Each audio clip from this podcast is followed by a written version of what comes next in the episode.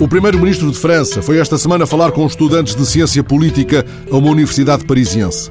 Antes de falar da reforma, da reforma política, Valls enalteceu as paisagens e o clima temperado da França. Um grande país que, no entender do primeiro-ministro, sofre de profunda perda de confiança ligada à crise económica, social e democrática, mas também, nas palavras de Valls, a uma crise de identidade e de autoridade. São tópicos recorrentes nas suas intervenções, ao ponto de o jornalista Bastien Bonfou ter escrito no Monde Valls, que após a nomeação em março de 2014 se tinha mostrado preocupado com a possibilidade de a língua política se transformar em língua morta, não faz nada para a ressuscitar.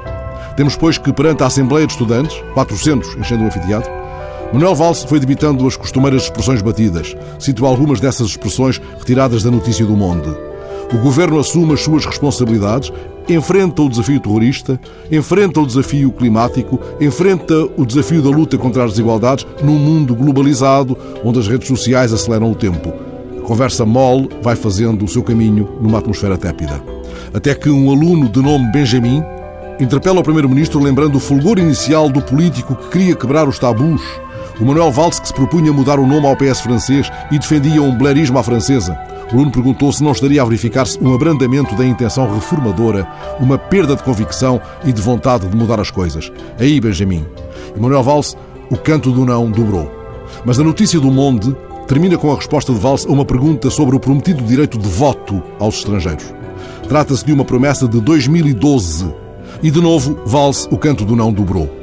O chefe do governo francês explica que essa é uma reforma que não se pode fazer faltando uma maioria qualificada. Mais, já não se trata, aos olhos de Valls, de uma prioridade.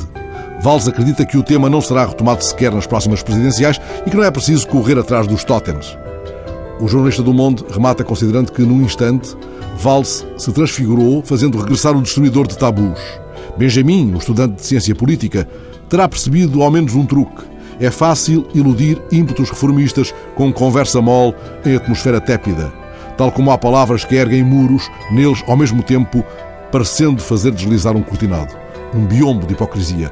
A arte de recuperar o tabu quebrado, como se, desse modo, se estivesse já quebrando um novo tabu.